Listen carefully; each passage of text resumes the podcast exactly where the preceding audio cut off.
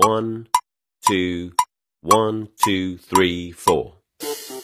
大社会，小新闻，新鲜事儿，天天说。朋友们，你们好，这里是天天说事儿，我是江南。这近日呢，上海迪士尼乐园禁止携带食品入园的规定。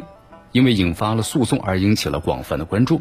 上海迪士尼辖区啊对此答复说，这外带的食品和饮料的规定与中国的大部分主题乐园，包括呢迪士尼在亚洲的其他目的地啊都是一致的。如果游客自己携带呢食品饮料，可以在园外的休息区啊自己享用。作为这个世界范围之内具有代表性的主题乐园，这样的答复有些答不配位啊。迪士尼禁止外带食品合不合理？咱们说关键要看。合不合乎啊法律的规定，而不是其他乐园呢想如何怎么做，亚洲一致，对吧？你就亚洲一致，也不能成为呢近代食品的合法性的依据。这游客到迪士尼游玩，之所以携带食品饮料啊，就是因为乐园的面积太大了，这项目多，玩一圈下来需要挺长时间的。进食或者饮水是再正常不过的生理需求，让游客在门前吃完再进去，那是对游客需求的装不懂啊。那么，至于中国的大部分的主题乐园，包括亚洲其他迪士尼乐园一样，这不仅呢无异于阐释该举措的合理性，反倒呢点出了亚欧美之间的规定差异，难免引起了更多的质疑啊！凭什么欧美人带得，这亚洲人带不得呢？你要说食物的味道，要说公共卫生，中日的游客未必就和欧美有多大差距。入园的规定因地而异，倘若不是因为法律制度差异，而只是园方为了利益最大化的。相机决策，那就绝难逃歧视之嫌了。说白了，这静待自带饮食，迪士尼一方啊，如今没有拿得出手的硬核的理由。从目前来看的话呢，静待饮食既不是由于园区的活动所限，也不是园区的性质所决定的，而纯粹就是倒逼着游客购买园里出售的高价饮食。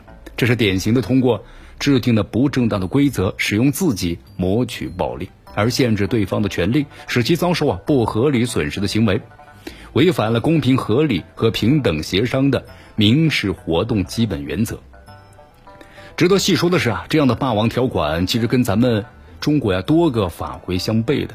咱们中国的合同法呢与消费者权益保护法都规定，提供这个格式条款，一方要免除其责任，加重对方消费者责任，排除对方主要权利的这个条款就是无效的。在网上啊，有人替迪士尼的喊冤，说运营成本的高企，对吧？靠饮食收入才能够维持正常的运行，这并非是正当理由啊！这游客就能够充当冤大头吗？任何企业都不能够靠这种的持续违规，靠剥夺游客的正当权益来维持自身的运行啊！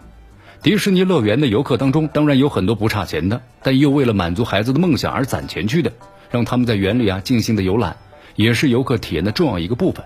否则的话，你忍着饥饿，或者是处处呢防坑，还谈什么点亮梦想啊？不过令人欣慰的是啊，随着人们的权利意识的增强，这维权范围啊，也从先前的直接侵权行为呢，扩展到了不合理的规则和规定，引起了许多呀针对不合理规则提起的诉讼。那么这一起呢，大学生状告迪士尼禁止外带食物不合法，在网上激起了一片认同，也表达了这一点。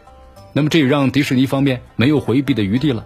既然这近代外食规定摆到了台面上，放在了法律的显微镜下，迪士尼一方就该正视问题，而不是拿亚洲一致之类的理由来辩解。这一致啊，我们说了，未必代表的就是合法，对吧？没准儿的是全都不合理。